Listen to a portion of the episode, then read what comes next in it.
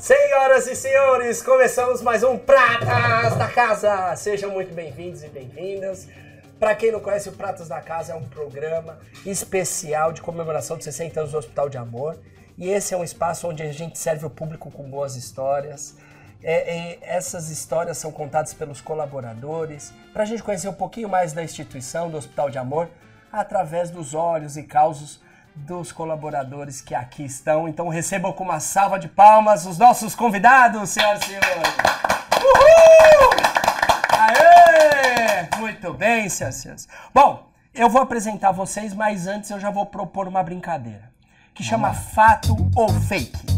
O que, que é o fato ou fake? É o seguinte, vocês já se conhecem, não? Já, Já? um pouquinho.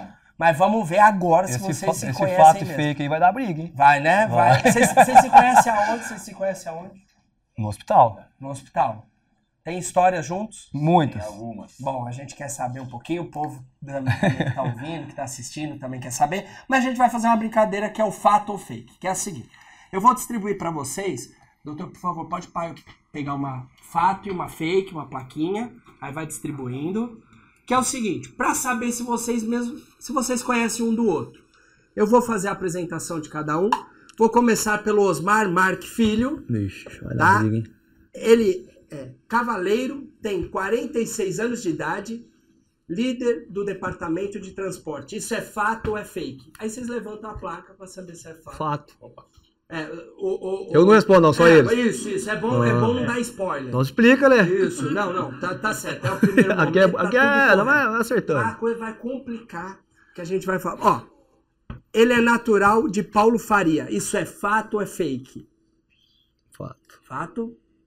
Tá É fato? É fato. Eu vou cutucando minha amiga aqui que ela tá meio perdida. Pode? Ela tá perdida? Tá. ela vai sair com a canela roxa daqui, viu? Ô, Creus, você, você tá querendo colar aí, né? Tá colando. Você tá colando. Não pode. Muito bem, ó. Tem mais uma informação do Osmar. Tem mania de limpar seu aquário. Isso é fato ou é fake? É fake, Creus? Eles me É conhecem. fake? É fake, Osmar? Fake. É fake. Muito bem. Vocês estão indo bem. Conhece o Osmar, hein? Gosta de nadar em alto mar. Isso é fato ou é fake? Bom, é fato, é fake? É fato, é fake, Osmar? É, é fake. É fake? É fake. Ei, eu, eu não sei nem Creuza. nadar. Só sabe cavalgar. É, Ah, eu não sei nadar. Eu entro na água, mas não sei nadar. Eu até no pescoço só, volto pra trás. Tá certo. Ó, diz aqui que o Osmar gosta de filme de faroeste. Isso é fato ou é fake?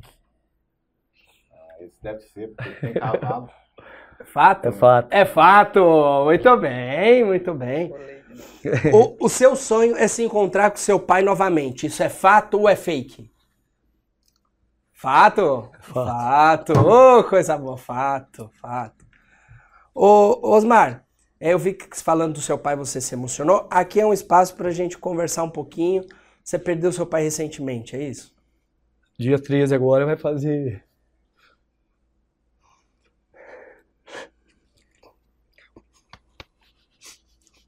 Três meses. Três meses. Bem recente. Tá com sa- saudade é infinita, né? É infinita. A gente vai falar um pouquinho mais da história também com seus pais, com seu pai, enfim. A gente vai. A gente É, vai saudade, a saudade é muita, né? Fez uma falta, mu- faz uma falta muito grande. Muito. Muito. E a gente conhecia o pai do Osmar sem nem mesmo falar com o pai dele. Eu conheci o pai do Osmar há 20 anos atrás, lembro certinho. Osmar, já já vai falar do rodeio. Aí ele chegava e apresentava, ó, meu nome é Osmar Marco Filho e meu pai é Osmar que ganhou Barretos duas vezes, montaria cavalo. É. Ei, E nessas viagens que a gente andou aí, Todo mundo ficava pro Brasil inteiro foi o aí, único de Barretos, né, É. que ganhou. É mesmo? teve agora o da Life do ano passado, quem Sim. teve foi um barretense, né? Que é o Thiago Mega, né? Que ganhou. Ah, tá. Mas é, nessas viagens que a gente andou aí pelo, pelo país aí, eu topei muito amigo dele da geração do meu pai. Mas muitos, muitos. Não foi poucos, não, muitos. E sempre assim, nunca falou que meu pai era assim, um homem, um grande homem. Igual aquele lá, não... o que ele tinha era dos outros. É uma inspiração para você, né? Que legal. A gente vai falar um pouquinho mais sobre seu pai. E fica à vontade, aqui é um lugar pra gente, a gente vai rir, a gente vai se emocionar, aqui é um espaço mesmo pra gente contar o que, que cada um tem dentro de si, eu acho que isso é importante. É. É, obrigado, viu, pela presença, Osmar. Obrigado vocês. mesmo, viu? Bom, a próxima que eu quero apresentar é a Creuza de Moraes Sau, Sauri, é isso? Sauri. Falei sério? Saúde. Sauri, muito bem. Ela é enfermeira, 58 anos de idade e atua no Hospital de Amor há 28 anos. Isso é fato ou é fake? É fato? É fato? É fato. Aê, muito bem. Ela é natural de Salvador. Isso é fato ou é fake? É fake? É fake, fake. Creuza? Da onde que você é, Creuza? Eu sou de Goiás, Rio Goiás. Santa Helena. Tá vendo? Santa Helena. por lá, é, né? Perto de Rio Verde.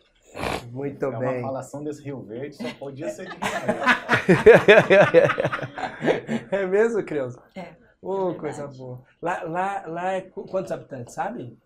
Hoje eu não sei. Rio Cresceu Verde? Muito, Cresceu muito, Nossa, muito, Rio Verde né? cresceu demais. Cresceu demais. Cresceu mesmo. demais. É uma cidade muito rica. Rica, mas rica mesmo. Rica mesmo. Muito rica. Ai, que bom. Bom, tem mais algumas coisas aqui, vamos ver. Adora fazer artesanato. Isso é fato ou é fake? Os tapetes de todo. Isso. Crochê. Tá fácil. Nossa viagem ali é com o crochêzinho aqui, ó. Sentadinho ali, ó. Ô, Creuza, então tá fácil aí, o povo tá a viagem por tapete. Essa eu fiz três, É. essa eu fiz quatro, então a viagem mais curta ou mais longa. Entendi, boa, boa. Sua vi- a, a viagem que marcou foi durante seu trabalho no Xingu. Isso é fato ou é fake? É fato. fato. Como É que é essa viagem? A viagem foi muito sofrida, É mas muito sofrida. Eu acho, assim, eu acho não, eu tenho certeza. Foi a, a pior viagem que a gente fez. É mesmo? É, umas estradas muito ruim, tudo muito ruim, tudo. Sabe? O bom que tinha era só o atendimento que a gente prestava e deixava a população feliz, satisfeita, agradecendo a gente. Mas do resto, só sofrimento. E durou muito? Durou Tá 40 dias de Deu pra viagem. fazer quantos tapetes? Deu para fazer muitos tapetes, deu para chorar muito. Quantas madrugadas, É. assim, a gente sentado, né? Na porta do hotel de E ali, madrugada, e- Clínico e- Breu, que só Deus... E como se diz, é ali que você vê que, que o Brasil é, tem muita parte boa no Brasil e tem muita parte precária. Exatamente. Eu, quando eu cheguei naquela viagem, eu já tinha viajado 10 anos. Foi bem dizer a despedida minha, que eu não viajei mais. Aí eu fiquei interno no hospital, viajando com o senhor Henrique. E depois fui tomar conta do transporte. Mas essa viagem aí, o dia que eu cheguei, eu falei, gente, a gente tem que agradecer muito o que a gente tem de suporte aqui. Tanto na área da saúde, de tudo.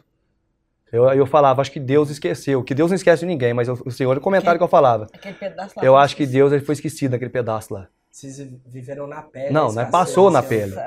Muito. Não, não meu passou na Deus. pele. Foi muito, sim, muito doloroso. Assim, dura a viagem. Além de ser pesada, que a gente. Do dia que a gente pegou em Nova Chavantina para frente, que não tinha mais asfalto, a gente percorreu 13 cidades entre o Xingu e o Araguaia e rodamos 3.300 quilômetros de terra sem ver asfalto. A carreta quebrou o eixo quatro vezes.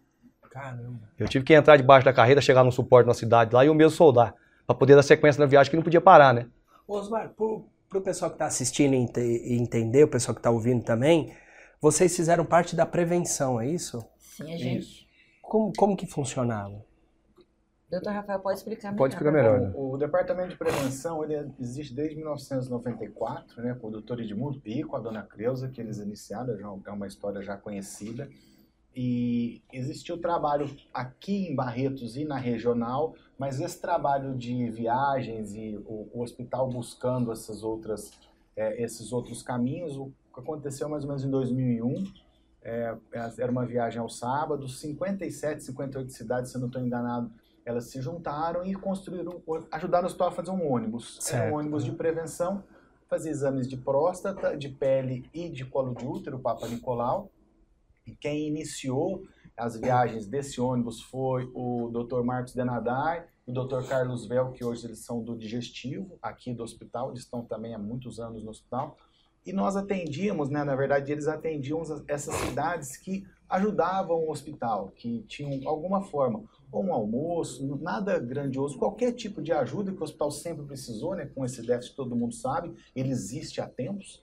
Então, esse, esse ônibus ia até a cidade para fazer duas coisas. A prevenção, que tem que fazer em todas as cidades do Brasil, precisa ser feito no Brasil todo, e também para fazer um agradecimento. Então, iniciou aos sábados né, essa, essa viagem. E depois, com o evoluir das, da, da prevenção, com o aumento do número de cidades que nos ajudavam, nós passamos a viajar de segunda a quinta-feira, e depois de um tempo, no abril, abril, maio mais ou menos de 2001, nós começamos as viagens que a gente chama viagem longa. Então, começamos no Mato Grosso do Sul, foi o primeiro estado, 15, 20 Nossa, dias, aham. voltava, é, é, tinha, voltava para a base, depois do segundo semestre um pouquinho mais, a coisa foi crescendo, crescendo, nós mudamos de um ônibus para uma carreta, ideia do Osmar, 100% ideia dele, não sei se você lembra, Lembro. lembro. É, Porque a gente, via- a gente viajava no ônibus, e o ônibus, a articulação dele, ele torcia inteirinho. E ia abalando muito a estrutura que montou dentro dele. E eu comentando com o doutor, eu falei, doutor, eu acho que isso aqui tinha que ser numa carreta, porque ela é limitada para trás. Na torção, ela torce por inteiro. Ela não Ah, torce ele. Entendi. E foi onde que montou a primeira carreta. Não. Aí tá até hoje. E tem várias hoje, né? É, a primeira carreta nós inauguramos no dia 9 de setembro de 2004, Uhum. na cidade de Vilhena, em Rondônia. Né, de 2001 a 2004 nós rodamos ali Mato Grosso do Sul, que dava para ir com ônibus, né? Uhum. Era um ônibus assim de última geração, um motor na frente que esquentava É. quase o mundo inteiro. Scania, um 112. Nossa E- senhora, um barulho insuportável. Ele assim, ele era bem precário para a gente rodar. Para o atendimento não. Os consultórios eram bem montados, tinha o centro cirúrgico, a gente fazia cirurgia dentro do, do ônibus. Era assim, a parte de atendimento era 100%. É. A de transporte era um pouco. Era precário. Era, sofríamos um pouco. era judiado, né? Era a mesma Aí- coisa de um caminhão novo hoje um 1113, antigamente. Sim. E rodamos aí com esse ônibus até 2003. Em 2003, nessa data, 2004, nessa data, nós inauguramos a carreta em Vilhena. E a partir daí, a coisa só cresceu. Não parou mais, né? Não parou mais. Não. É por isso que vocês se conhecem aí. Vocês viajaram juntos, é Sim. isso? Sim, Um pouquinho. sim, alguns É. anos. Alguns. Algumas décadas, né? Bom, então o Dr. Rafael já falou, mas eu quero apresentá-lo, tá? Dr. Rafael Luiz é Heikel? Aikel. Eichel. É. Eichel Júnior. Ele é médico, 47 anos, está no hospital há 22 anos. Isso é fato, é fake? É fato. É fato. fato? Faz tempo. Tem história, hein? Tem história. Vamos ouvir um pouquinho aqui, eu quero ver. Seu pai também é médico, é fato ou é fake? É fato? Oh, mas aí tá fácil, hein, produção? Aí tá Ele fácil. chegou aqui em Pai dele é conhecido. 1978, né? Doutor Paulo, doutora Cília, doutor Miguel e o doutor Domingos foram os primeiros. Na sequência chegou meu pai. Meu pai foi o quinto médico aqui do hospital. Quinto médico? Então eu ando pelos corredores desde 78. E ele tá, e tá na ativa até hoje. Ele tá trabalhando É, até trabalha até hoje. ativa. Ativa. Eu encontro com ele. É, natural de Campinas, é fato ou é fake, doutor Rafael? Fake? Fake. Fake? Rio São- Preto. São José do Rio Preto. São José do Rio Preto.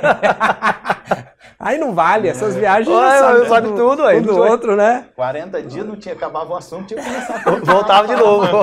Aquela maldade do amigo. E por falar em viagem, aqui tá, aqui a sua viagem é, que marcou bastante foi na Turquia. Se é fato, é fake. Ixi.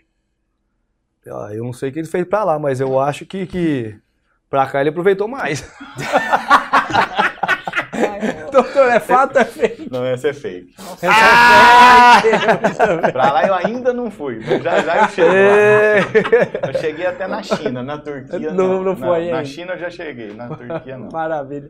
E diz aqui que ele é crossfiteiro e ama bike. É fato ou é fake? Eu levei ele pra esse mundo, é isso aí. Você que levou? Foi o Osmar, o Osmar deu a dica. A bike não, mas o crossfit sim. É. Então é fato. É fato. Muito bem, senhoras e senhores. Uma salva de palmas. Esses são os nossos convidados de hoje. Bom, gente, então eu vou começar aqui com com o Osmar. Osmar, é, como na verdade a gente serve o público que está nos assistindo, está nos ouvindo, com boas histórias. E as histórias de vocês se convergem sempre com a história do hospital. Isso. Primeiro eu preciso saber quem que é o Osmar. Como que era o Osmar na infância? Era arteiro? Como que é? Foi na cidade, na roça? Como, como que foi sua, sua infância? Eu vim pra Barretos com 7 anos de idade. E eu já vim pra, pra ficar, mas dizer, assim, no meio da família já, né? Que eu vim pra trabalhar. Meu pai trabalhar no rancho. Hoje é pau em pé, mas antigamente chamava Bonanza, que era do Henrique. Ah, tá. Eu vim pra família com 7 anos pra ali. Uhum. E dei sequência. Mas eu, eu nunca fui arteiro, sempre gostei dessa, dessa parte de, de, de cavalo, dessa parte da, da- agricultura do, do, do- do cavalo, né, do sertanejo, do animal. E aí com, com 12, 13 anos, joguei muita bola também. Com 12, 13 anos, comecei a montar em boi. Que aí, Boi. é, no Barreto saiu um, um, um rodeio júnior que ia dar um buguinho. E a premiação ia ser um bug. E eu encanei. E eu, como você era filho de peão, né? Falei assim, não, eu tenho que dar uma honrada na, na família, né? Eu vou participar desse trem. E comecei a treinar, comecei a treinar, fui indo, fui indo. E peguei gosto pra coisa. E fui montando muito tempo. Tem até história que depois eu quero falar também. Esse aqui duvidava de mim, nós viajou... Não sei, fazia seis anos que eu via- viajava junto e eu falava pra ele, não, eu parei de Era montar. só, era só história de montaria, mas montaria mesmo não tinha nenhuma, não. Aí eu falei, não, eu, é que nem tá aqui, ó, o feito, o, o- o fato, né? Eu falei assim, não, eu vou fazer o fato pra você, eu vou te provar. Boa, boa, boa. Aí, e com 7 anos, vim mexer com, com o Henrique lá e com 13 anos comecei a montar em rodeio. Vivi 12, quase 10 anos no rodeio, até pouco tempo, eu entrei no hospital em 2001, 16 de agosto de 2001 eu entrei. Eu cheguei a participar num- num- uns, 5 anos ainda, fui, poucos, poucos eventos. Conforme o serviço, dava pra mim ir e voltar, e eu ia ainda. Aí depois eu parei. Aí teve o fato de, de- dessa viagem dele, né? E nós estávamos em Porto Espiridião, essa viagem durou, não sei se você vai lembrar, acho que foi 46 dias, e trocou equipe. E aí eu passei por Porto Espiridião, nessa época ele, ele, ele- ele fazia o atendimento direto, ele não almoçava, ele falou assim, não vou parar a fila para não atrasar a viagem para outro dia, para não ficar muito atropelado para rodar à noite. Entendi. O que, que ele fazia? Ele não almoçava, eu ficava com ele organizando a fila, passava as meninas iam almoçar, porque ele já- aí passava a pele inteirinha por ele nesse horário do almoço. A hora que chegava já estava selecionado todas as peles que fazer cirurgia. de pele eu conseguia fazer sozinho. Então eu liberava as enfermeiras para almoçar. A Osmar me ajudava na fila, ele ficava lá. Depois de um tempo ele aprendeu a diagnosticar câncer de pele também, porque Por causa, por causa dessas palestras. convivência e das Por causa dessas palestras. palestras. que eu Lembrando acompanhava que tudo. as Porque consultas de pele... ele mostrava na lesão assim, tudo certinho, a margem, é, a espessura, tudo, a tonalidade da cor. E eu fui pegando. Aí ele ele chegava em mim, já olhava na fila. Você foi na fila? Falei, fui. Tem quantas? Falei, doutor, ali vai ter umas duas, três. Mas eu, você sabe que eu rastrei alguns aqui, eu pego um pela rua. E acertava, acertava. Não errava, era acertava. batata. Ô, Creuza, você ia falar o quê? Lembrando que essas consultas dele, a gente não está se falando de 30 consultas, não. A gente está falando assim, de 150, 120 É, pessoas era- passando na triagem de pele. Ele era Nossa, meio extrapolado pesado. nas coisas. viu? E não tinha, ó, podia chegar neles, você chegava, ó, doutor, tem mais um pra passar ali, aquele jeitinho, e ele falava, não sei com o óculos baixo, assim, fazia assim, não. Aí você virava as costas pra sair, ele falava, ah, põe mais um, vai, vai, põe mais um. Nunca deixou um Não, paciente não, sem atender. atendemos o, o- o- assim, não é uma coisa que deve ser feita, mas é que precisava o paciente não ir embora e estava todo mundo ali. Nós atendemos, é um tipo específico de consulta, não é uma consulta formal de consultório, mas nós atendemos 600 pessoas em um dia, 600, 600 pessoas em pessoas um em um dia. Joara. em Juara. Joara. Não, é, é Ju- é Ju- Juara. Juara. E aí depois disso, acarretou 54 cirurgias. Aí nós demos cirurgias da, cirurgia da 8, das 8 da manhã de um dia às 6 da manhã do outro dia sem parar. Direto. E vocês ficavam quanto tempo dentro do- da, da cidade? Assim? Tinha alguma. O necessário. A É. gente tinha. Porque tinha um cronograma pra É, seguir, geralmente né? era um, Tinha um cronograma. no Era um dia, máximo dois dois dias. dias. Dois geralmente dias. era um dia. Porque E você tinha que atender naquele dia, você tinha que resolver o problema. Se tivesse Mas aí 500 também- pessoas, você tinha que resolver o problema. Mas aí também Meu tinha Deus aquela, aquela. O doutor Rafael tinha uma inteligência assim. É, a gente sabia mais ou menos os municípios mais pesados, aí colocava ele do lado da nossa folga. Porque aí usava a folga para aquele município. é, a folga a gente não tinha folga. Não, a gente não trabalhava A na gente não folga. fazia questão Entendi. da folga. Deixava a folga como um, um- Um suporte É, para um- aquele município, um porque sabia socorro. que. Porque ia- se não conseguisse atender, a gente jogava na folga. Era um coringa, né? É, jogava na folga. Caramba. Era puxado. Meus aí, maridos, aí conta- voltando, conta a história. voltando ao assunto. Aí no Porto Espiridião, fui atender. Aí a hora que eu fui pra almoçar, ele já pediu, ó, dois misto quente, uma água com gás, normal, tá bom. Aí eu saí com o motorista da ambulância, as meninas voltou. Aí o motorista falou assim, ó, vai ter um rodeio semana que vem aqui. Nós ia fazer aquele percurso, ia subir, depois voltava, ficava 80 quilômetros de base, fazendo mais umas 5, 6 cidades ali. É, Que dava pra ir e voltar. Não, Araputanga, né? Araputanga. Araputanga. E aí, eu falei pro Viana, liguei pro Viana, que ia levar, subir com a outra equipe. E conversei com o motorista. Falei, não, quem tá fazendo rodeio? Ele falou, não, eu tô, ajeito, você ajeita a inscrição pra mim? Falei, ajeito. Aí eu escrevi, não falei nada pra ninguém. E não falei nada pra ninguém, fiquei quietinho. Só liguei, liguei pro Viano, motorista nosso também, que é antigo também. Falei, Viana, passa lá na casa da minha mãe e pega a minha atrás de montar em boi. Não é atrás de andar cavalo, não. Aí ele chegou lá na minha mãe, minha mãe falou assim, meu Deus do céu, meu filho tá aprontando lá pra cima. Eu tenho certeza. Ele tá fazendo rolo. Aí ele levou, trouxe atrás, chegou, as meninas tudo queria ir. Falei, não, não, dessa vez ninguém vai. Aí tam- tava em Araputanga, pegamos um desvio de terra, 80 quilômetros. Na volta nós perdeu, ficou tocando de roda umas três vezes no mesmo lugar.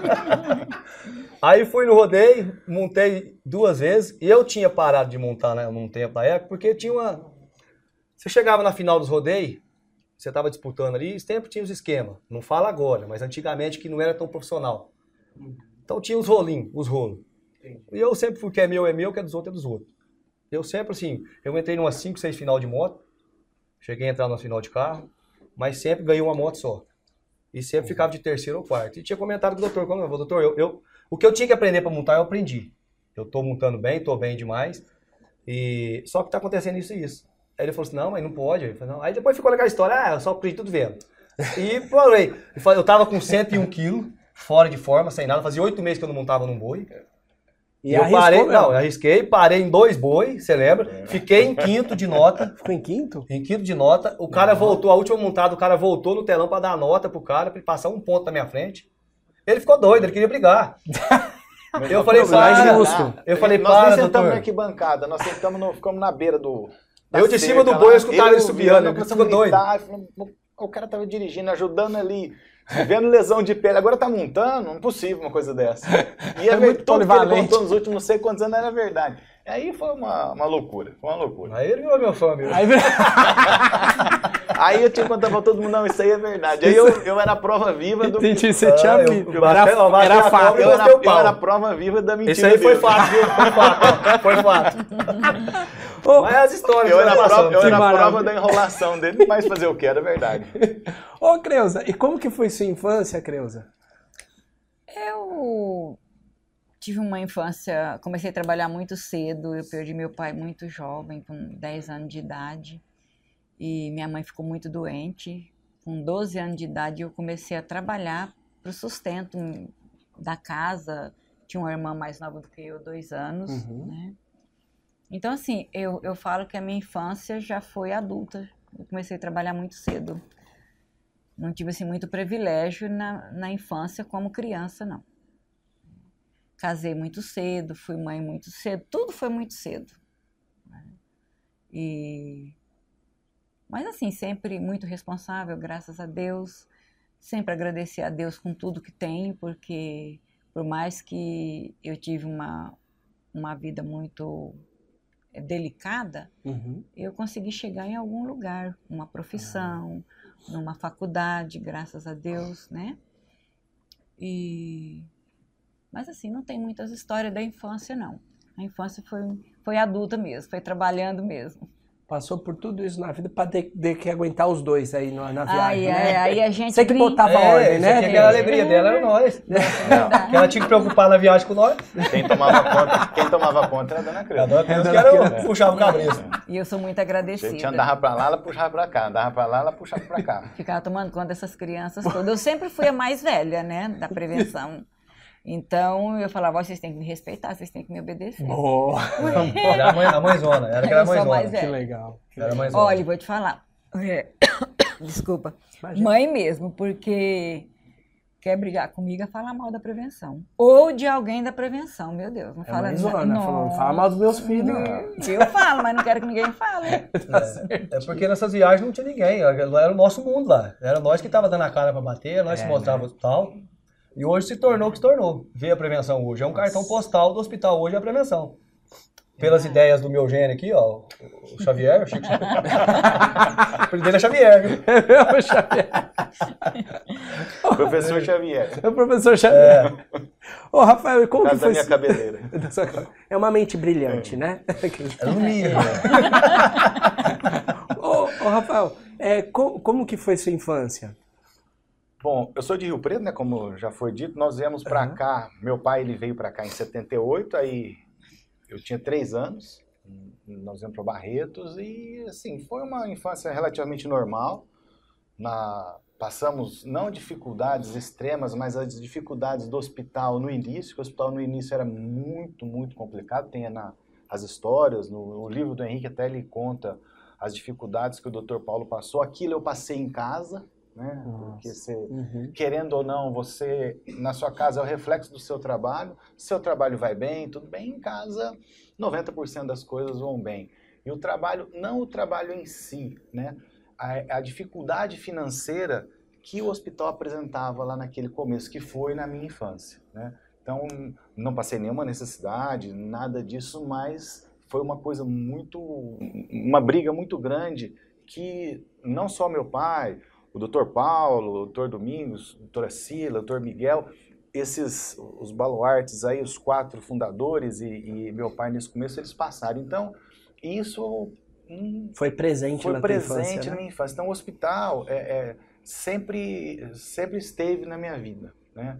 Então, eu, eu, como eu falei, eu estou no hospital desde três anos. Acho que com cinco anos eu andava lá no fundo do hospital da, do, do paliativo, nas jabuticabeiras e tudo mais. É, um fato interessante que quando eu tinha 10 anos, mais ou menos, eu queria ser médico. Eu lembro, a primeira imagem que, a primeira lembrança que eu tenho de ser médico quando eu tinha uns 10 anos. Né, da, eu lembro da professora da quarta série perguntando o que você vai ser, eu vou ser médico. Eu nem sabia que era médico, eu sabia que médico era branco, que meu pai era médico, mas não tinha a menor ideia. e, e, isso foi, aconteceu, eu me tornei médico, uma coisa interessante na faculdade, é, eu não pisei nem um dia dentro do hospital, né? Eu uhum. fiz a faculdade, uhum. mas eu não. Hoje, hoje não, né? Normalmente, se você está numa faculdade, você quer entrar no hospital. Eu trabalhava, sim, corria atrás, fazia de tudo no hospital. Na faculdade, aqui em Barretos, não.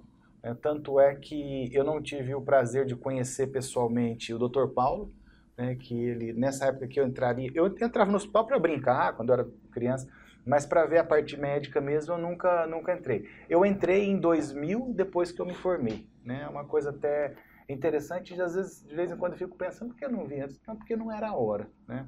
Eu tô lá, eu tô aqui desde esse desse período, mas é uma coisa, você imagina, seu pai é médico, está no hospital, você está fazendo medicina, você não entra nesse hospital. Mas é a parte, né? É uma coisa meio, uhum. meio fora. De vez em quando eu me pego pensando nisso, falo, por quê? Mas está aí, está tá bem resolvido já essa, essa situação. Aí eu, foi, uma, uma, foi tranquilo, a transição é, é, para fora de Barretos para dentro do hospital foi relativamente porque eu já vivia aqui, né? É, quando o Henrique lançou o primeiro livro dele, eu fui ler. Eu comecei a ler, então eu começava a história e eu acabava na minha cabeça. Eu começava a história e eu acabava. Aí eu parei, não, não vou ler não, porque eu já sei tudo. Aí eu ia pulava umas 10, 20 páginas, aí eu lia primeiro o parágrafo, eu sabia qual era o final Você já sabia? Já sabia, né? Porque é, que interessante. É o, é o dia a dia, dia, -dia. o dia a dia do hospital. Então, que foi, legal. Foi, foi legal. Ô, Creuza, Está sendo, né, na verdade. E diz uma coisa, é, quando que sua história, é, porque a gente falou da tua infância, mas quando que sua história começou é, a se alinhar com a história do hospital? Assim, como, como que você entrou no hospital? Que você escolheu ser enfermeira? É, eu comecei na área da saúde e em 87 morava em Guaíra. Uhum. E lá surgiu uma oportunidade, porque não era sonho não, viu? Eu não tinha sonho não. Mas surgiu uma oportunidade, eu trabalhava na roça, sempre trabalhei na roça. Uhum. E surgiu uma oportunidade de fazer um cursinho de atendente de enfermagem, que era um curso de 45 dias. E eu fui fazer esse curso, as enfermeiras de Guaíra, deu esse curso, e eu falei, eu vou tentar. Aí minha mãe falou assim, minha filha, mas você não consegue ver, se você tropeçar e a unha sangrar, você não consegue parar de pé? Eu falei, ah, mas a gente tem que tentar alguma coisa é, melhor do que a roça, eu quero deixar para meus filhos. E aí eu comecei. E deu certo. Eu, eu me lembro muito bem que nós éramos 19 alunos, e desses 19 foram contratados 12 alunos, e eu fui uma dessas 12. Que legal. Mas essa categoria no corpo de enfermagem já estava já tava morrendo quando eu entrei. Daí eu precisava estudar mais um pouquinho. Uhum. Eu, precisava, eu, eu não tinha estudo suficiente para fazer o curso de auxiliar de enfermagem.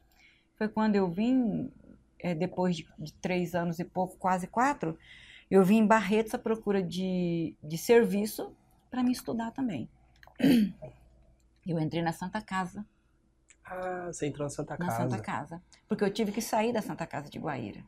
Entendi. Lá não tinha estabilidade de- de- de- dos dias úteis em um determinado horário. Não, não me concederam isso. E eu entrei. E comecei, estudei, e, e aí entrei já para fazer o curso de auxiliar de enfermagem. E daí apertou muito a situação financeira.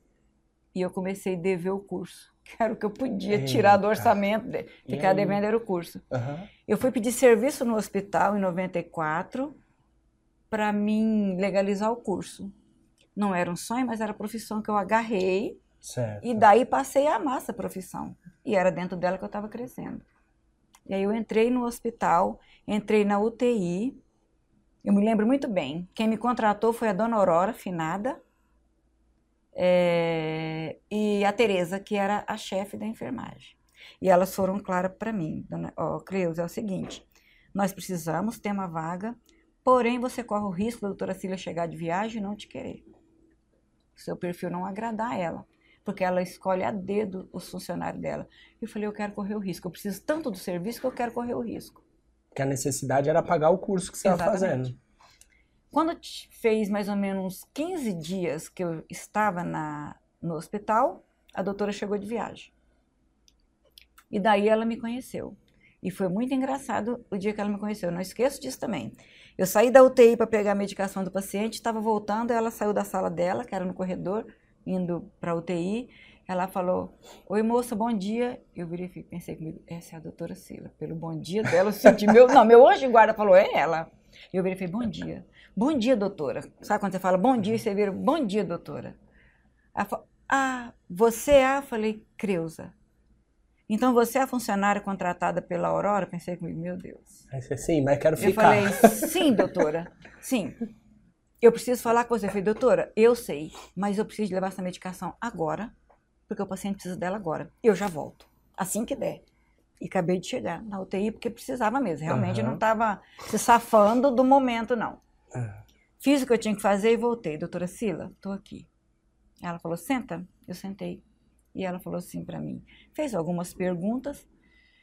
E ela me perguntou assim: era um sonho seu trabalhar aqui? Eu falei: não, doutora, eu vim porque eu estou necessitada desse emprego. A senhora não imagina. E deu uma resumida da minha história e contei para ela. Ela falou: olha, menina, você é muito franca, gostei de você. Eu falei: isso significa que eu fico? Já foi no 880. Já deu, já. Aí ela Tô falou: time? enquanto você respeitar as regras e norma, você é funcionária. Nossa, me deu vontade de pular, mas eu não pulei. Saí dali agradecendo a Ele falou, Deus. uma norma é não pular. Exatamente. Agradecendo a Deus. Só que uns, uns, uns 15 dias depois, ela me muda o horário de entrada. Eu trabalhava no UTI da Santa Casa. Eu já mudei meu horário com uma hora de antecedência para poder ter uma hora para chegar da Santa Casa na 20, que eu fazia plantão na, na Santa Ah. Casa. E daí atrapalhou. E eu falei, não, não vou ficar. Eu fiquei com medo de apostar, Aham. meus quatro anos de UTI, que eu já tinha consagrado, bonitinho, todo mundo já me conhecia ali, já, já conhecia meu perfil, minha responsabilidade toda, por um teste aqui. Aí foi quando eu falei pro seu Luiz, que era do nosso departamento, seu Luiz, eu não vou ficar, vou cumprir o período de experiência, porque eu não posso ter um centavo de perda, mas eu não vou ficar por conta do horário. Tá bom, dona Creuza, preparou meus papéis tudo. Doutor Edmundo chegou na Tereza queixando de uma pessoa com determinado perfil para prevenção. Aí ela falou, doutor, nós temos essa funcionária, está deixando a gente. Por quê? Por isso, isso e isso. Ele já teve a liberdade, já passou lá, falou, Luiz, a Creuza não vai sair mais, ela vai trabalhar comigo na prevenção. Tá bom. Já acabaram com os papéis que eu tinha assinado tudo. A Tereza entrou em contato comigo, que legal. naquela época não tinha celular, não tinha nada, mas ela entrou em contato comigo pelo telefone da vizinha. Eu vim no hospital porque era numa sexta tarde, eu tinha trabalhado de manhã. Então não era para eu trabalhar sábado nem domingo, e segunda já vim aqui para o ambulatório, 8 horas da manhã. Eu falei, Tereza, eu não vou para a prevenção. Ela você vai porque eu dei minha palavra. Não, mas eu não vou. A palavra é sua. Sim, a palavra é minha, mas a necessidade é sua. Você vai. Pronto. Então, né? Eu vou. Tá bom. Vim, na segunda-feira eu vim. E eu tive o privilégio de conhecer o Dr. Paulo, que isso para mim também foi uma honra muito grande. Bom, eu cheguei, aguardei até as nove, eles chegaram. O doutor de mundo foi me conhecer, porque também não me conhecia. E aí entrou comigo na sala o doutor Paulo, falou, falou, falou, falou, mas ele falou tanto que eu falei assim, meu Deus do céu, eu não lembro da primeira palavra que o homem falou. mas ele falou. Era uma palestra. Aí eu falei assim: deixa eu fazer uma pergunta para vocês, doutor Paulo, doutor de mundo. Vocês me dão 30 dias para mim tentar conhecer o projeto de vocês e tentar sentir se eu vou gostar? Porque de repente eu não vou gostar, eu não vou ficar num projeto que eu não vou gostar. Eu estou percebendo que, que é grandioso esse sonho de vocês. Porque na verdade era um sonho Aham. né? Eu estava invadindo, eu estou entrando num sonho. Fui convidada para entrar num sonho. Tá, então assim foi, foi feito. E nesse um mês eu fui, eu vinha, eu vinha para o hospital todo dia, o doutor de mundo ia, ia me ensinando, ia me ajudando. Também ele não tinha muito, porque não tinha nada de prevenção para ele se basear. Né? Teve um dia que ele fez uma, uma, teve uma atitude comigo que- eu quase morri do coração. Ele tinha duas horas de almoço e eu tinha uma. aham. E daí ele marcou umas páginas de um livro lá e. Ó, Cleusa, eu vou deixar esse livro aqui, ó. Como cê- você tem só uma hora de almoço, você pega essa uma hora, lê essas páginas que eu marquei, que isso é importante para nós. Eu falei, tá bom, doutor. Fiz tudo que eu tinha que fazer correndo, para mim ter mais de uma hora, porque eu queria que quando ele chegasse, eu ter lido toda hora que eu abro o livro, tudo em inglês. Falei, ai. Ficou bom, hein? Nossa, mas bom demais, né, Osmar? Bondade sua, né? Bom, fiquei na minha, porque lá ele chegou. E aí, Cleusa olhou, eu falei, não, doutor Edmundo. Mas o que aconteceu? Eu falei, doutor Edmundo, eu mal sei o português, só me dá um livro em inglês para mim ler? Nossa, mas ele ficou tão desconcertado, eu senti assim, falei, ai meu Deus, eu quis brincar para amenizar a situação, mas parece que eu... Ele sentou comigo, todos os dias ele tirava no final da tarde, a hora que terminava, nós sentava e ele ia lendo as partes que ele marcou do livro para mim. E eu não era boba de jeito nenhum, catei um caderninho só ia marcando. Olha que legal. Tá? No outro dia eu trazia para ele o que, que eu tinha enxergado, o que, que eu achava que dava para nós aproveitar daquilo que ele tinha lido. Ele leu todo o livro para mim. Isso para mim também foi muito Isso, importante. isso é uma coisa interessante. Essa reunião, esse começo é o- são os primórdios da prevenção, como nasceu a prevenção. A prevenção hoje, um dos carros-chefes do hospital. Essa história Que da Dona. Creuza transformou atualmente em 23 unidades de prevenção, Que prédios espalhados em 13 estados, com 42, que ela ainda não falou da bicicleta dela, né? Já já ela vai Ah, falar.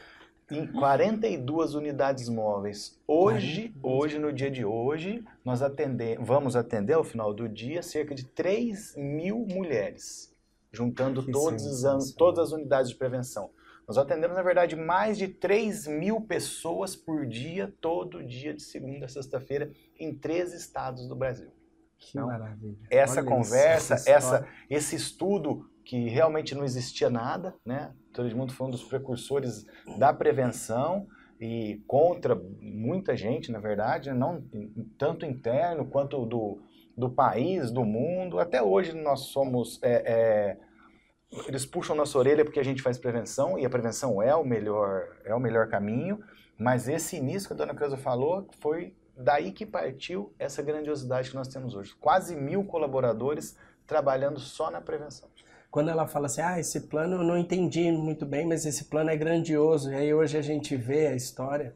Exatamente. Com certeza. Nossa, Era um É plano, incrível. né? É ainda é e cresce, vai crescer ainda mais, mas é um plano grandioso que começou numa sala com o Dr. Paulo, a doutora Edmunda, a dona Creuza e um livro em inglês. hum, Um Exatamente. livro É. em inglês que que você imagina, uma coisa, atualmente, para uma coisa estar num livro é porque já está um pouco defasada. Imagina aquele tempo que Sim. ainda era um pouco mais difícil, né? Isso há, em 1994, né? Então, 30 anos atrás agora vai, vai para fazer. Então, Ô, a coisa... Como que é essa história da bicicletinha? É. Eu, eu, eu, eu vou, vou só concluir um- uma fala que eu tive Ah, com o tá, Dr. por Paulo favor. no final dos- de um mês que eu tinha pedido para eles. Bom, quando fez um mês, eu, eu não imaginava que o Dr. Paulo fosse lembrar. Ele chegou é, no dia que estava fazendo um mês, ele abriu o consultório, porque o consultório é- era ali a parte de consultório, o consultório tinha porta de cá e de cá, era um consultório só com duas portas. Normalmente todos os médicos entravam por este corredor, que é a porta B que eles falam hoje, eu acho que ainda é, mas entrava paciente pela porta A também. Ele abriu a porta, alguém viu a Cleusa? Aí eu já saí da sala, que eu estava preparando umas coisas lá na sala de curativo. Oi, doutor Paulo, bom dia. Ele falou, você me deve uma resposta. Aí entrei na sala.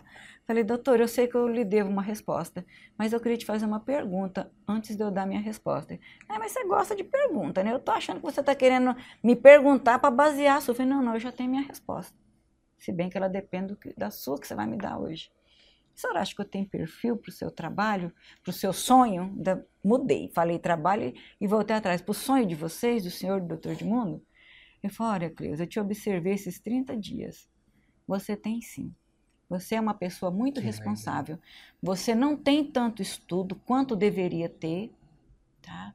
Mas a gente percebe. Eu percebi que você veste a camisa e não só abotoa os botões, fez esse gesto com a mão, abotoa também os punhos. Aí eu que falei, legal. então eu fico. Que eu tive esse privilégio. E daí começamos, começamos, eu comecei a aprender, estudar. Quem me preparou para coletar Papa Nicolau foi a doutora Sila. Ela foi minha professora. Me preparou, falou para o doutor Edmundo, tá aqui Edmundo, pode pôr na rua para trabalhar. E eu sinto muito honrada, me sinto muito honrada de, de, de ter aprendido tanto com ela. Uma pessoa maravilhosa, maravilhosa. É, e aí eu saí para a rua, quando eu fiquei preparada, isso levou aí uns quatro, cinco meses de preparação, daí fomos para a rua trabalhar. O uhum. que, que, é ir para a rua, Creuza? É começar o projeto. E nós começamos com a ajuda do padre Sérgio, que era da comunidade do Bom Jesus, que também cuidava da comunidade do bairro Derby Club, que foi lá que eu comecei. Eu achei melhor porque era o bairro que eu morava, apesar que eu sempre fui caseira, eu não tinha muito conhecimento, não. Mas tinha uma referência, eu morava no bairro, então acho que isso ah, ia tá. ajudar também o projeto. E aí daí eu fui. É, nós pedimos ajuda para ele para ter uma sala no centro comunitário, uhum. porque a conduta era fazer uma, uma rota de entrevista, de convite, visita na casa, e num determinado período eu estar no centro comunitário esperando essas mulheres vir coletar o Papa a prevenção do câncer de colo de útero é o Papa Nicolau. Perfeito. Exatamente. Perfeito. E daí começou, eu comecei a perceber, na primeira semana, eu já diagnostiquei, eu visito 15 casas, vem duas mulheres coletar o Papa, alguma coisa está errada aí. Uhum. Aí, doutor de mundo, tem alguma coisa errada. Bom, Cleusa, então nós vamos, você vai, não vai visitar, agora você vai voltar atrás, revisitar. Isso a gente fez três vezes. Não tivemos muito êxito, não. Porque foi muito difícil o início. Nossa, muito difícil mesmo. Não tinha aceitação, ninguém queria fazer o exame, Sim, não, todo não mundo achava cultura, que a gente né? queria se beneficiar com, com, com isso, que como é que um hospital ia pôr é, é, funcionário lá fora para ir fazer exame. lá, nossa, era essa cultura. Né? É, nossa, muito difícil. E daí o doutor José Reinaldo, que era um médico aqui do hospital, o doutor Edmundo queixando para ele, foi Edmundo, vamos inventar então uma mesa, um, um, trem, alguma coisa que ela leva até a casa da paciente, o que, é que você acha? E ele era o professor Pardal do hospital e ele rapidamente inventou essa mesa, que o doutor Edmundo mandou fazer, de madeira, que, que eu pus na bicicleta, ele empinou a bicicleta, não tinha como carregar na bicicleta. Muito pesada. Muito pesada. Bom, mas eu fiz o teste com a mesa. Falei, doutor, eu acho que vai funcionar. A mesa ficava acoplada na Não, não, não. A mesa fechava, uma maleta, uma maleta fechava. Uma maleta. Aí é... você desmontava ela, se tornava uma mesa de É, chegava na casa da mulher, abria, montava bonitinho. E você levava na bicicleta. Levava na bicicleta. Jesus, Fizemos o teste com essa pesadona, que daí eu punho, nessa época eu tinha marido ainda, aí eu punha ele na, punha ela na moto, ó, você vai levar. Foram cinco casas que eu visitei, então nós vamos levar a mesa lá para me coletar o exame. Então a gente percebeu que se tivesse a mesa, se facilitasse, ia dar certo. Aí o doutor de mundo começou a lapidar essa mesa, melhorar. Fez ela em alumínio, com um pouco de ferro, que ainda ficou meio pesada, mas vamos trabalhar, vamos, vamos para frente, né? E, e, foi daí que nasceu essa, essa ideia. Foi a necessidade de facilitar cada vez mais a, a, a disponibilidade para a mulher coletar. Sim. Porque muitas das desculpas que elas tinham para não coletar, a mesa ali morria. Entendi. Então, isso, E aí a parte né? técnica disso, que dona- dessa história da dona Creuza, é o seguinte: para hoje esse número é pequeno, mas ela coletou mais ou menos uns 1.700 exames, 1.754, se eu não estou enganado, porque eu tive que, tive que estudar esse número muito e muito tempo. E ela conseguiu diagnosticar sete casos de câncer de colo do útero, sete casos iniciais Aham. que essas mulheres elas não morreram ou estão vivas até hoje, eu não, não tenho essa informação, mas se porventura faleceram, não foi de câncer de colo de útero. Graças a esse projeto, dessa conversa, essa mesa e essa busca ativa que a dona Creuza fez. Né, junto às mulheres, levando, insistindo, que mesmo com mesa não era tão fácil Não era, não, de jeito nenhum. Que Foi, esse trabalho foi reconhecido em 98, né, dona Creuza? Em 98, 1998, ela foi reconhecida Mulher do Ano na Unesco. exatamente. É, Conta do quarto, dona Creuza. Nossa, Conta Por nossa. favor. do Nossa. quarto. A, a história do quarto é a melhor. É melhor. Foi. Qual história que você quer que eu conte? Qual A que é a do, a do hotel. Ah, não, do, nossa, do É, hotel. Do hotel. Do hotel, Ela gente. foi escolhida Mulher do Ano pela Unesco em 1998 e foi para São Paulo, né? Pra São Paulo. São Paulo ganhar o prêmio. Aí eu vou dar agora, já deixo com ela. E daí, e daí é, o evento aconteceu na, no quarto que o Bill Clinton fo- ficou hospedado quando ele veio no Brasil. Eita, Nossa, É mas no foi- hotel, é. E É. ela ficou no quarto que o Bill Clinton ficou hospedado. É, exatamente. Nó- e- mas eu me senti um acredito. luxo. Um verdadeiro luxo. Não, vieram me buscar em casa, vocês não estão entendendo. Vieram me buscar em casa. Olha Um carro me buscar em casa. Foi maravilhoso. Aí uma suíte. Nossa, gente, o que, que é aquele? Não, a minha casa cabia lá dentro e sobrava folga os Sobrava vizinhos. espaço. Sobrava espaço pros vizinhos. Além da importância do Merecido. prêmio, Do em prêmio. si, tem, sempre tem uma história. Tem a importância e, E uma daí- história paralela, né? Essa é a história paralela. E aí, naquela época, eu convivi com a Benedita da Silva, que também foi premiada, com a Marília Gabriela, que também foi premiada. Só gente chique. Eu lá, com a minha humildade, Oh, mas eu tava bicicleta. lá, com a minha Ah, bicicleta. bicicleta. Você vê É, que, que é privilégio. Obrigado aí depois, aí depois aí veio, surgiu a ideia, né? Que aí ganharam uma perua da Lions, É, quando, em Aí montou 98, uma mesa depois ginecológica, é, montou uma mesa ginecológica na perua. aí nasce o Osmar. Aí entra eu. É, aí nasceu o Osmar, porque nós, os Lions, é, acreditando no sonho do doutor Edmundo, do doutor Paulo, deu uma perua. Foi o nosso primeiro veículo de motor, porque o primeiro de roda foi a bicicleta. Aí depois o de motor. Aí evoluiu. Evoluiu. Boa. O doutor Edmundo rapidamente pegou essa perua Kombi, fez um- uma sala ginecológica atrás dessa perua, um calor. Olha o tamanho do ventilador dela. Insuportável. No- Nossa, mas quase morria, né? E trabalhava de segunda a sexta na cidade, mas sábado e domingo ia para a zona rural. Antes de fazer Eu era funcionária 100%, viu? Ó, Fazia o 100%. rural também, né? Fazia o rural com, apoio da Polícia Militar. É a Ronda Rural. Isso. Nessa época, o doutor Armando Melani, que é aqui do IRCAD, hoje ele é IRCAD Nacional, né, diretor nacional, ele foi um dos primeiros, foi o primeiro médico a, a coletar nessa perua Kombi, até antes do doutor Marcos Tor Carlos, mas ele trabalhou também nesse projeto. Verdade. né, doutor Armando. Depois ele, ele, ele trabalhou nesse projeto que desenvolveu e ele desenvolveu a cirurgia minimamente invasiva no Brasil, oncológica. Sim. Não E sei se- teve uma história na prevenção de uma paciente de 23 anos, que eu amo ela de paixão, que por insistência minha, ela não queria coletar. Acho que eu fui umas 15 vezes na casa dela. Aham. Ela só coletou o exame, tipo assim, eu vou coletar para essa mulher não voltar. Isso. E daí eu, eu acompanhei essa moça, porque eu acompanhava elas para vir, porque não vinha sozinha. Elas não vinham sozinha no hospital. Eu trouxe ela para consulta com o doutor Armando, foi quando o doutor Armando eh, propôs para ela essa cirurgia. Aí ela olhou para ele e falou assim: Não, doutor, eu já sou mãe, já, te- já tive meus filhos, acabei de perder minha sogra com câncer de colo de útero. Se não for para mim fazer uma esterectomia total, eu vou morrer em casa. A menina foi muito audaciosa. Nossa, Doutor doutor. Armando Uhum. tentou, mas não, ela quis fazer isso mesmo. E daí fez a cirurgia, a esterectomia, como ela desejava, e ela está curada, está viva. E, e eu tenho uma história dela que, quando nasceu o primeiro neto dela, ela entrou num pranto de choro na maternidade, e, e daí ficaram preocupados, gente, tudo tão bem, a filha está bem, o, o neto está bem, por que está Tá chorando? chorando? Aham. Aí ela falou assim, gente, eu queria muito abraçar a Cleusa. Se eu tô tendo essa alegria hoje, porque um dia Alguém entrou na minha casa e insistiu até eu fazer um exame, que hoje Oh, poderia não me deixar estar impacto. aqui vivendo essa alegria. Quando essa moça encontra comigo, gente, vocês não têm noção da felicidade dela.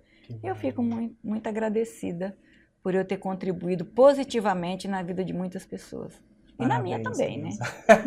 Esse, Ah, é esse é o impacto que a prevenção causa, né? Nessa, nessa luta, às vezes, bem é, é, desigual né? contra o câncer. Sim, a luta sim. contra o câncer é desigual. E aí nós começamos a ficar um pouquinho próximo, assim, equilibrar essa luta nesse momento. Nesse momento lá atrás, quando eles começaram a desbravar, porque isso, isso é desbravar. Você imagina que eu sou de Barreto, assim, de Barretos desde essa dessa idade de três anos. Atrás do hospital da Rua 20 tinha um alojamento, você lembra?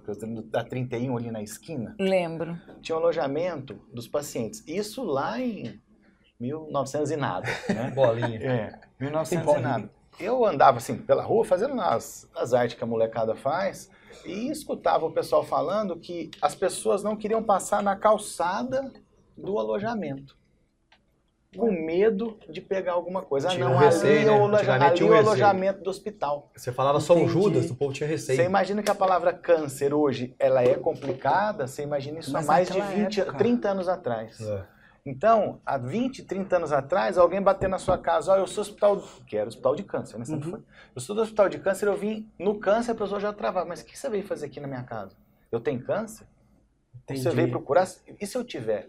Então, Meu esse era Deus, um dos entendi. bloqueios. Total, Então, Se as pessoas tinham medo de uma residência que não tinha absolutamente nada a ver com a história, né, uma situação que não é assim, mas devido às experiências passadas com doenças é, é, transmissíveis, eles achavam, não sabia nada, não tinha informação do câncer.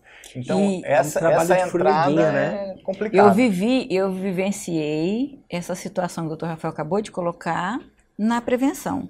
Eu fiz um a moça fez um Papa Nicolau, deu positivo, o marido não deixou ela vir para o hospital. Doutor Edmundo foi na casa, levamos uma psicóloga na época na casa. Eu lembro desse caso. Lembra, eu fui né? muitas vezes dela. Mandava É, não, muitas vezes. não veio. Uns meses depois, tipo uns seis, sete meses depois, ela não estava, não estava bem. O marido levou ela particular na doutora Fátima, que fez um Papa Nicolau e que encaminhou ela para o hospital. Aí ele foi na minha casa pedir se eu poderia acompanhar ela. Falei, acompanho. É, Cleusa, é, você quis levar ela naquela vez, não deu certo? Não, tudo bem. Bom, ela veio para o hospital, foi atendida, ficou bem. é. Uhum. Anos depois, ela teve um tumor de, de estômago, que não, não tinha nada a ver com o que ela teve de colo de útero. Hoje ela é falecida. É a única paciente que eu sei que é falecida das pacientes que foi minha, mas não pelas, pela, a- Pela o Papa doença. Nicolau. É. Entendi, não pela É. prevenção mesmo. Mas assim, então era Que tão legal. difícil é, ajudar a paciente che- até chegar, depois de- do diagnóstico, chegar com tempo no, no- hospital. Se É- não é- insistisse, não. É uma mudança de cultura, né? E Sim. era uma coisa, é um, é um- um trabalho do- redobrado, Sim. né? Pra, pra. Gente, eu, eu quero agradecer demais as histórias que são compartilhadas. Passa um filme na minha cabeça falando, meu Deus do céu, e hoje a prevenção que é. Poxa, e conhecer a- a- o, a o cerne, assim, a- o embrião de tudo isso. Bom, e como na verdade a gente está compartilhando histórias, aposto que vocês viveram ao longo desses anos aí de convivência, tal, na prevenção, alguns perrengues. Então agora é o momento do perrengue chique. Quem começa? Eu. Então vai. Quem, é o que, que, que é o perrengue chique? É, um- é uma história que vocês passaram um perrengue. E para ficar chique, eu trouxe aqui o- uns acessórios que, que aí vai ficar bom pra gente ficar mais chique.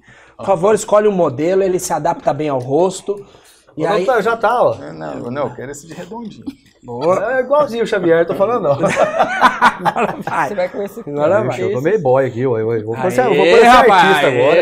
aê, Muito Bom, é, bem. É bom que eu não tô enxergando Dona nada. Creuza, vai começar com o perrengue? Vou. Ó, Vamos lá, dona. Tava eu e o Osmar lá pro lado do. Como é que chama lá, Osmar? Ô, dona Creuza, só um detalhe. é, É tá valendo um prêmio, hein? Mas vale um é prêmio. Mas o que, que é o prêmio? Oi? Eu vou, eu vou falar Tá melhor. O que, que é o prêmio? Deixa eu só ver. Produção, a gente pode avaliar, falar qual é o. Eu não, quero não, Pix. não autorizaram ainda pra, pra vocês. Eu é quero segredo. Pra empolgar. Sigilo. Lembra Nós que- estávamos vai lá pra cidade do Bregi, Bregi, não, lá do... Adolfo Pinto. Não, Não foi do, do, do rural, da perua? É, que eu, que eu que atolou, ela é. encanou. A, a perua tem atração. Eu que vou contar. Eu só quero lugar. Nós estávamos lá na Boa, zona Pinto, rural. Adolfo Pinto. Nós estávamos lá na zona rural e tinha muita curva de nível. Curva, curva de nível é um montante de terra que eles fazem, pra, eu acho que para desviar a água, Água. para não. Pra não dar erosão. Na hora que o Osmar tá indo, a curva de nível era muito alta, a hora que a perua passou, a perua fez assim, ó, não, não andava. Ficou na gangorra. Na gangorra. Ela Aí o Osmar, é, aí o Osmar falou assim, dona Creuza, a senhora vai sentar aqui, vai acelerar, e eu lá atrás vou sentar E e, eu vou, eu fazer vou subir no para-choque dele pra lançar, fazer o peso. Assim ele fez. Só, gente, que tinha chovido. Tava numa poça d'água. O Osmar sentou, fez o peso, acho que eu acelerei muito.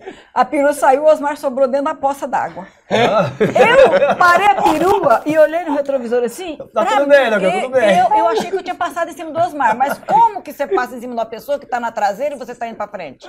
Me deu um desespero tão grande que eu não consegui descer da perua. E eu, Osmar, o que que eu fiz? Ele falou, nada, só me derrubou na lama. Gente, eu quase infartei. Isso é um perrengue Nossa, muito. Não, agora, agora tem um outro perrengue que. Fala aí, Osmar. Eu era motorista e ele era médico, né? Ele é mecânico, ele Você é nada. vai roubar minha história. Não vai roubar minha história. É, ver lá, do, do, do- do- Como é que chama, gente? É... Lá do, do, do Cajuru? Exatamente, roubou minha Então história. deixa eu Roubou sua história? Não, eu vou contar outra então. Conta outra. contar Tem- essa. tem- tem Vou muitas, contar né? essa então. Vou contar as essa. Não, vai lá, vai lá, que eu- depois eu emendo nessa. Isso aí foi tudo nessa viagem, isso acontecido. É tudo numa única viagem? É, era. Não, o percurso é muito 50 dias de viagem. Nós dá, dá nós pra rodava- acontecer dá tudo. Dá pra Nós acontecer. rodava em 50 dias trabalhando, nós rodava 15 mil quilômetros. Meu Você Deus vê a magnitude do, do projeto que era grande, tão grande, e, o- e o tempo era curto de viagem. Tinha vezes que nós rodava a noite inteira viajando, pra eles atender. Aí eles falaram assim, ó, vai dormir. Não, pode contar, essa que eu tenho uma outra melhor. Pode, Pode? contar, pode. Então tá. Pode. Então saímos de, de, de Alta Floresta e descemos para Cajuru. Pra Cajuru não, Cajuru é o coordenador de lá. Monte Verde. Monte Verde. No meio do caminho era, era 150 km de terra. Nós ia até Juruena. Juruena tá 300 e tanto. Você atravessa um rio, passa balsa e vai. Aham. Nós aí atendia Nova Monte Verde, depois dava sequência no dia. No meio do caminho me quebra o eixo da carreta. Putz. 50 km de terra. Tanto pra lá como pra cá pra chegar. Entortou o eixo, eu falei, doutor, quebrou o eixo da carreta, e agora? Trem tá torto, não, tem jeito de levantar, não tinha jeito de levantar ela, a suspensão. Vamos arrumar. Vamos arrumar. vamos arrumar, Nós vamos arrumar entendemos. que jeito, com o quê? Vamos arrumar. Aí vai os dois, né? O Xavier, vamos arrancar a roda. Mas nisso, falou assim, ó, nós ficou preocupado com as minhas. As meninas ficou na, na carreta, falou só ninguém desce, só eu doutor. Passava aquele caminhão boiadeiro do lado. E aí nós dois colocou duas roupas do centro cirúrgico, aí bosta de boi, espirrava tudo assim, daqueles dois. Graxa até pra testa. Aí passou um cara de caminhonete, nós parou. Falou, ó, você tem como ligar pro Cajuru? O cara subiu lá no alto. E depois de lá pra cá veio um, ele pegou uma carona e levou as meninas. Ficou eu e ele. Isso foi. Aí, de repente, vem vindo uma carreta, Crismara. Crismara é, é negócio de frigorífico, câmara fria. E eles eram em base em Jales. E, e tinha aberto o Jales, pode dizer, pouco tempo. E o cara falou assim, nossa, eu canso de ver a carreta de vocês em Jales, que a gente fazia prevenção em Jales também. E aí ele falou assim, não, peraí que nós vai dar um jeito. tent- Tentando arrancar a roda. Não, não tinha é, ainda arran- é, na verdade tem duas, tem dois pneus. Nós arrancamos o primeiro, né? E falou, ah, arrancamos Mas o é primeiro, bom agora vamos pro segundo. Aí, o, Aí o cara cara veio. parou, o cara parou e falou assim, não, mas você está errado, pai. Peraí que eu vou ajudar vocês. O cara é gente boa pra caramba, tava com a, com a mulher dele, eu acho. Aí ele parou, entrou lá debaixo, tudo, né, foi, marrou, colocou umas rodas de novo. Ele falou, eu vou acompanhar vocês devagarzinho. Pode falar do fumo? Pode? Isso antes, em Dom Aquino, que eu tinha passado, já tem um japonês lá, Kamura, como é que chamava? É, Um japonês lá que era coordenador. Não, fumo não pode falar. Tem que cortar. Fumo é can, dá câncer. Ah, é, Fumo. fumo da Um chocolate. Não, não, fumo puro. Puro do fumo. Aí tá bom, aí rumamos a roda ele foi acompanhando nós. Aí nós chegou lá no Cajuru, era uma e meia da manhã já. Não, mas Eu ele, e ele. ele esqueceu de falar que isso, o cara antes falou assim, o que vocês iam fazer aí? Né? Seus mecânicos. Né? Falou, não, a gente ia tirar essa roda, porque aí a gente ia empurrar o eixo aqui e amarrar aqui. Aí ele falou, vocês não entendem nada de caminhão, né? Eu falei assim, dirige. ele dirige e eu não, mas eu finge que entendo. Na hora que você soltasse isso, aquilo, aquilo, o, o- o caminhão tem uma suspensão a ar. E a gente ia liberar a- o que travava o bol- a bolsa de ar, que é o bexigão. Vocês iam pegar essa roda no chão e nunca mais se iam colocar no lugar. Então a gente ia arrancar uma roda, ia cair no, o eixo no chão e ia ficar ali. Ainda bem que eu não tinha arrancado as duas rodas, Foi tinha uma, sorte, só. foi uma sorte. Aí ele amarrou lá desse jeito que o Osmar falou. Ele trouxe no eixo, amarrou certinho e ele foi acompanhando. Parceirão, cara, uns foi acompanhando. 5 por hora. Nós andamos a 5 km, no máximo 10 km por hora, num caminhão daquele tamanho, andando, andando. Tinha mais andando, 50 sendo km de terra pra dentro. Não, nós, não, o o caminhão ele andava, Caminhão só que andava? não podia. Não podia forçar muito porque tava amarrado com corda, né? dava muito tranco aí- trás, né? Tá. E eu podia arrancar de novo. E os mecânicos de plantão achando que tava. Aí traduzindo, chegando, chegamos, era 1 e meia da manhã, eu e ele abraçado daquele jeito. E o Cajuru falou assim, não acredito, vocês no meio do nada, quantos dias na estrada, e vocês chegam nessa alegria. Eu falei, tem que viver o que tá vivendo, no momento aí. A diversão a é diversão essa. é essa, o prazer é viajar, porque a gente gostava de viajar, né? Gostava. E gostava desde a, desde a primeira vez. A primeira viagem que nós fizemos foi para Mato Grosso do Sul, em 2000, eu, 2000, no começo eu falei 2001, mas em 2002. Em 2002, então a gente traba- trabalhava durante o dia e eu fazia palestra à noite nessa época. Esse já é seu perrengue. Esse é o meu. Eu Então já tá. vou Era emendar carga pesada, já, porque pesada. esse, É, esse foi, esse foi triste de contar, né, de viver. Aí nós trabalhávamos de manhã, era o começo, os primeiros 15, os primeiros 15 dias de viagem longa da prevenção, foi, foram esses.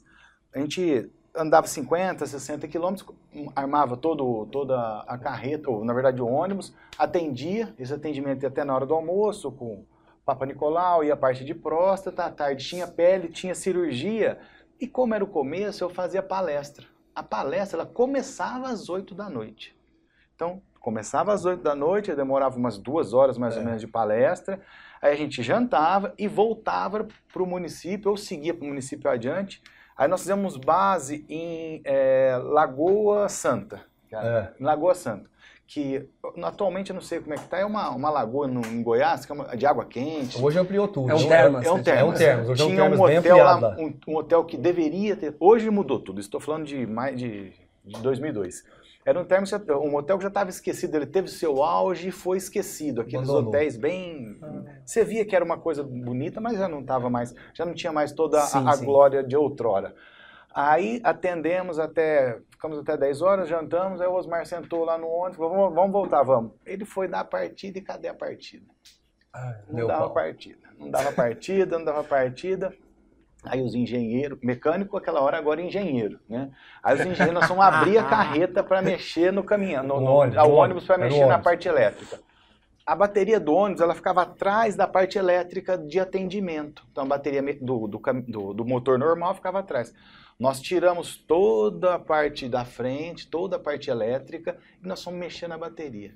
Nós ficamos umas três horas mais ou menos mexendo na bateria. E mexia para lá, mexia para cá, trouxeram a bateria e aquilo não saía do lugar. As meninas já deitaram lá dentro do ônibus, dormiram. Aí ficou eu, Osmar, um, um, uns outros dois coordenadores, acho que era em Costa Rica. Costa Rica, que era terra ainda. É, é estado de terra, Era não. a de volta terra. era terra ainda. Era terra. Então não era. Era, 120 pe- quilômetros de era perrengue de verdade. Eu sei que era uma e pouco da manhã, né? Nós conseguimos é, resolver esse problema e voltamos pro hotel. Chegamos no hotel umas duas e tanto, lembrando que no outro dia sairíamos às sete da manhã para o próximo atendimento.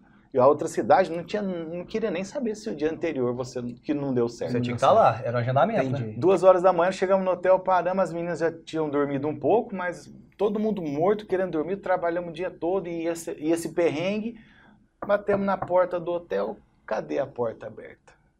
Ficamos uma meia hora, uns 40 minutos batendo E e nada. não, nada, e nada, e nada, e nada. Nada, Falou, ah, nada. vamos dar um jeito. Aí o Osmar olhou daqui, olhou dali, tinha uma janela. Uma janelona grande, mundo parece porta, só com o beiralzinho assim, ó, e as abria, né? Falei, ah, Aí foi lá, cutucou, cutucou, a janela abriu. Resumindo, três horas da manhã, a gente pulando a janela Invadiu? do hotel, invadindo o hotel. Pra ir aí- dormir? Pra ir dormir. Tio, aí eu dormi lá onde? Não tinha jeito. Aí não, nós, nós invadimos, pegamos chave, todo mundo foi pro quarto e até hoje a pessoa da recepção não apareceu. Então eles nem souberam É disso. mesmo? Vocês se hospedaram, foram embora. Vou embora, ninguém Não viu. tinha ninguém. Não tinha ninguém. Tinha Nós ninguém. chegamos às três, saímos às sete e ninguém viu a gente. Gente, isso é perrengue. Ô, ô, produção, ah, vamos falar. A Três gente tem que dar o prêmios. prêmio pros três, Três, três. porque os três estão na história, gente. Então, uma salva de palmas pros três. Ó, e Ó, tem mais viu? três, três. Se for contar muita Se coisa, tem deixar, muita né? coisa. Ó, vou dar pra vocês aqui o troféu Pratas da Casa, por favor. Ó, recebam uma salva de palmas, senhoras e senhores. Produção, o pessoal que tá em casa. Devolve que tem outros programas, tá? Não pode Mas, levar? Parabéns, não, não, não É só pode. pra Isso tirar é, foto. Isso é cênico, esse é Pode fake. tirar o óculos já? Esse é fake, fica à vontade, fica à vontade. Esse óculos eu vou levar. Gente, é o seguinte. Obrigado por compartilhar. Desculpa. Obrigado por compartilhar essas histórias. Mas eu, eu gostaria de chamar para um bloco muito importante que é o Surpresas da Casa. Tem uma surpresinha para vocês, eu gostaria que vocês prestassem um pouquinho de atenção. Pode soltar a produção.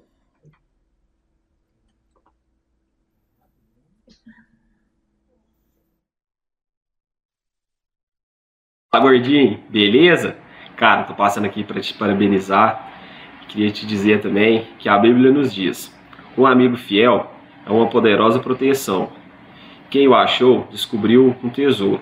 E eu agradeço a Deus pela oportunidade que Ele me deu de ser seu amigo.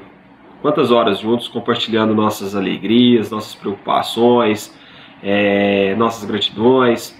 É, queria te agradecer demais da conta, viu? É, por, por esse coração enorme que o senhor tem. Cara, o único cara que tem no hospital que tem uma advertência lá na, em Alta Floresta, né? Por trabalhar mais de 24 horas no dia, né, gordinho? É, eu tenho muito, muito, muito orgulho de ter o senhor como é, um amigo, um irmão, um pai, né? Que você sabe, de considero o senhor demais da conta, viu? É, minha alegria é ter a certeza que há amigos mais fiéis que irmãos, e disso me orgulho de ser seu amigo. Receba meu abraço e minha admiração. Beleza, gordinho? Tamo junto. A coisa mais interessante do Rafael é que ele, ele, ele, ele tinha amigos desde o começo do, do grupo. São amigos dele desde a infância mesmo.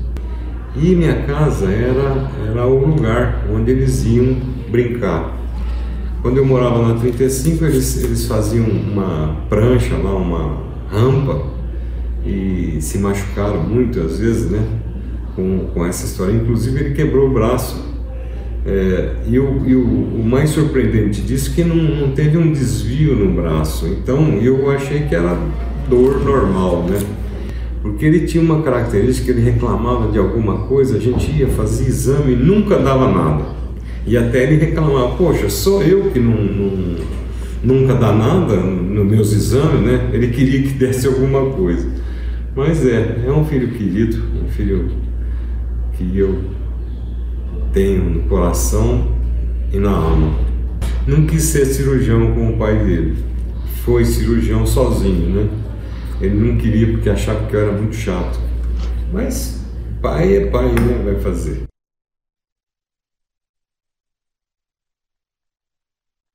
Não, isso, isso, é verdade, é, que o meu pai falou. Né? Primeiro agradecer ao Kleber, né, a, a, homenagem aí, mas o meu pai falou a verdade. Meu sonho era de criança usar aparelho, né?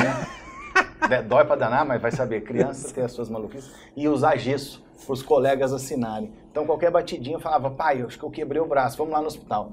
Aí eu ia no hospital da rua, eu fiz uns 200 raio-x lá de braço, perna, nunca dava nada. Aí nesse dia da rampa aí que ele falou, a gente ia viajar no dia seguinte. Tava lá brincando, eu caí, bati o braço, falei, pai, acho que quebrar o braço. Falei assim, não, amanhã nós vamos viajar, você não enche a paciência não, vambora. Vai, vai ser, já vai melhorar. Aí na viagem eu caí em cima do braço de novo, porque eu já estava meio, meio penso. Aí depois, uns 15 dias, mais ou menos, 20 dias, ele falou, vai, vamos lá, você tá com essa chatice, vamos lá fazer o raio-x. Aí eu fiz o raio-x lá no hospital e tinha um calo ósseo, quer dizer, já estava colando o Olha braço que estava quebrado. Então foi a única vez que eu não fiz raio-x. Aí eu fiquei lá com o meu, ganhei o meu gesso que eu tanto queria. Dois dias depois já tinha quebrado tudo, já estava tudo assinado. Pichou tudo? Tudo fez a, a bagunça. né? A bagunça foi, foi essa daí. Mas isso, é- isso é verdade. Que maravilha. Mas a gente tem mais vídeos aí, né, produção? Por favor, pode soltar o próximo. Olha, a dona Creuza representa para mim o sonho do meu pai. Ele tinha esse sonho tão grande da prevenção e o Edmundo e a dona Creuza deram vida a esse sonho. Então eu sou muito grata à dona Creuza e ela mora no meu coração. E sempre que eu vejo a dona Creuza, eu lembro do meu pai e o que ela realizou, o que ele tanto sonhou. E o Edmundo foi o pioneiro nisso. Bem, a, a Cleusa, eu tenho uma grande honra de ter podido trabalhar com ela quando ela começou aqui. É, ela era técnica de enfermagem, ela era cortadora de cana antes, e a Cleusa foi a melhor pessoa que eu podia ter conhecido, porque a Cleusa vinha dessa população, tinha uma alma de ajudar os mais pobres e não tinha horário de trabalho. Então ela colhia o Papa Nicolau à noite, colhia o Papa Nicolau ao sábado no centro comunitário, é, inventamos a mesa ginecológica portátil que ali é de bicicleta colher dentro das casas das mulheres, enquanto no Brasil só 20% das mulheres faziam o Papa Nicolau naquele período, a Cleusa conseguiu mais de 80% na periferia de Barretos. Ela é um exemplo de, de como deveria ser seguido hoje é, o amor pelos pacientes. Porque não adianta só ter amor, ela tinha amor e tinha capacidade de fazer com que o pobre aderisse ao que ela estava propondo. Então, nota mil para Cleusa. Você tem a, a cara e o amor, e o Dr. Paulo deve estar muito feliz de ver o que você fez pela prevenção.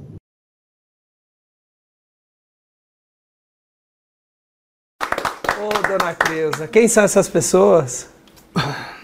Doutor Edmundo e a Caia, meu Deus, é pessoas que eu tive a honra de trabalhar com eles e, e fico muito, muito grata.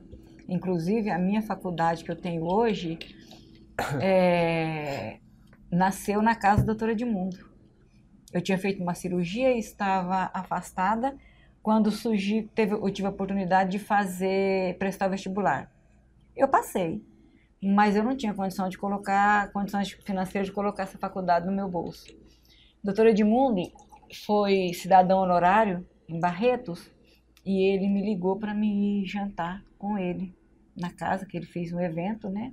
Convidou algumas pessoas e eu fui. E lá eu comentei. Nossa, no outro dia chegou, na segunda-feira chegou no hospital, revolucionou e minha faculdade nasceu daí. Então minha faculdade teve um nome. Henrique Prata, que me ajudou com a metade da faculdade, e, e o doutor Edmundo. Que maravilha. Eu agradeço muito, Que maravilha. muito, muito a eles. Que bom. Obrigado, Creuza. E nós temos o último vídeo, então, produção, por favor, pode soltar o último vídeo.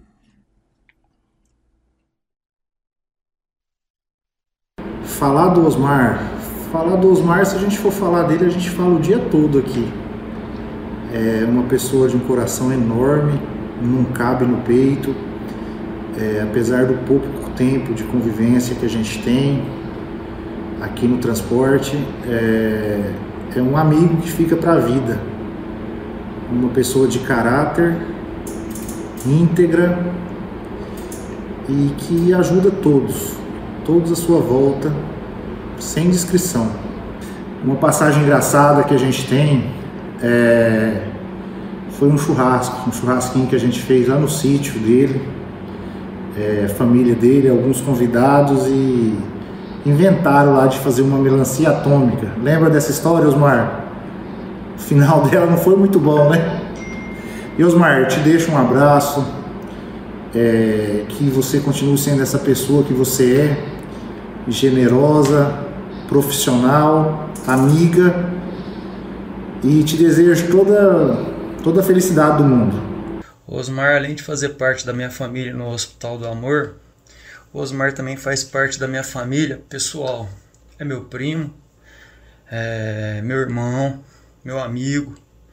É, é um cara que tem só tamanho, tem um coração que não é dele. E uma, uma passagem legal que eu tenho para contar do Osmar junto a mim no hospital é quando eu acabei a minha primeira faculdade de administração. Ele conversou com o seu Henrique, com o Tenor, e falou que eu tinha acabado a faculdade.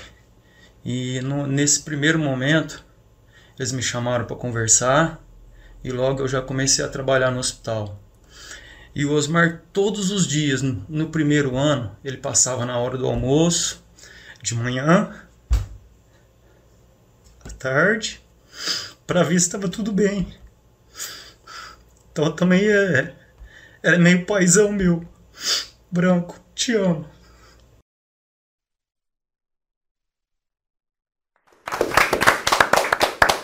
Que lindo, Osmar, que lindo. É, vamos lá.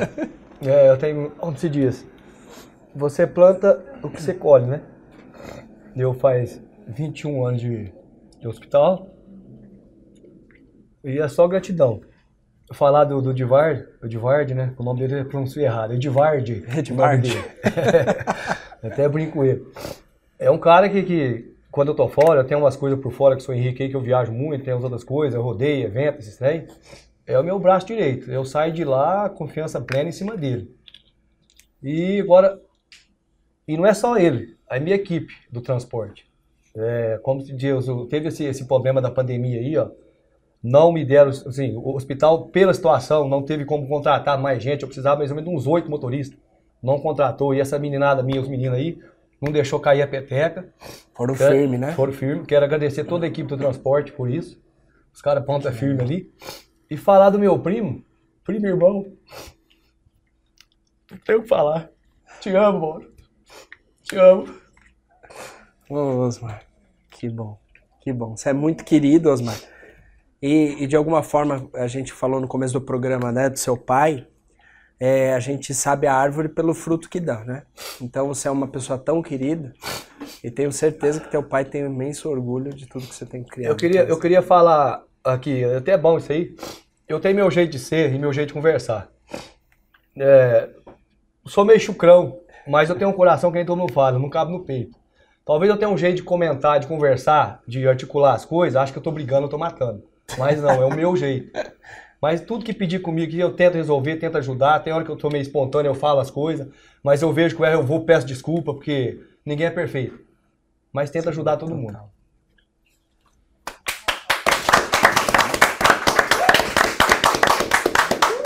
É isso aí, senhoras e senhores. Aqui é isso. É, a gente ri, se emociona.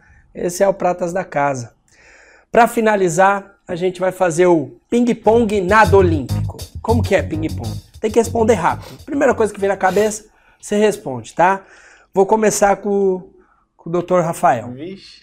Se você pudesse ter um superpoder, qual que você gostaria? E o porquê? Voar. Voar? Voar. Por quê? Porque desde criança eu queria voar. Pula de um prédio. Não, mas aí eu vou cair. o melhor sonho que você tem é quando você sonha que você tá voando. É verdade, né? Então, eu voar. E não ia passar tanto perrengue nas viagens Não, de prevenção, não, não né? ia precisar ter... Ô, doutor, monta num boi. Você vai ver o que tá você vai voar. Voa, Não, né? vou voar. Creuza, é uma comida e uma música. Meu Deus. Meu Deus, é o quê? Churrasco. Ah, churrasco, Churrasco. boa. Eu gosto de música romântica. Música romântica? Quer falar uma? Não. Não? Bom, então tá bom. Música romântica. Todas românticas. Qualquer uma, né? É todas. Muito Eu bem. achei que era sertanejo. Então, eu já, eu já ia puxar É, pra esse lado. só enganou, É o amor. É. Bom, é, vamos lá. É, Osmar, se você fosse, é, se fosse seu último dia de vida, o que você faria? O que eu faria? Aí, que pergunta, hein? Pode, né? Tentar viver intensa- intensamente, fazendo o bem, não prejudicando ninguém. Só isso. Perfeito. Doutor Rafael, se você pudesse ligar para o seu eu do passado, o que você falaria? Não. não, desse jeito. O capetinha tentou aí? Eu, eu ia falar para prestar mais atenção nas coisas, é, para aprender mais. Não necessariamente estudar mais. Estudar mais também, meu pai ia gostar se eu falasse isso. Mas eu ia falar para prestar mais atenção nas coisas e ficar mais. Não é o antenado de hoje, mas ter, ter noção de tudo, é, tá mais envolvido na- nas coisas, né? Prestar mais atenção no mundo. Perfeito. E para finalizar, Creuza, valeu a pena toda a sua trajetória até aqui? Valeu. Valeu sim. Se precisasse começar, eu começava de novo. Não sei se com essa idade ia ser tão evolutiva como foi lá atrás, mas eu faria tudo de novo. Senhoras e senhores, esse foi o Pratas da Casa de hoje. Uma salva de palmas, por favor.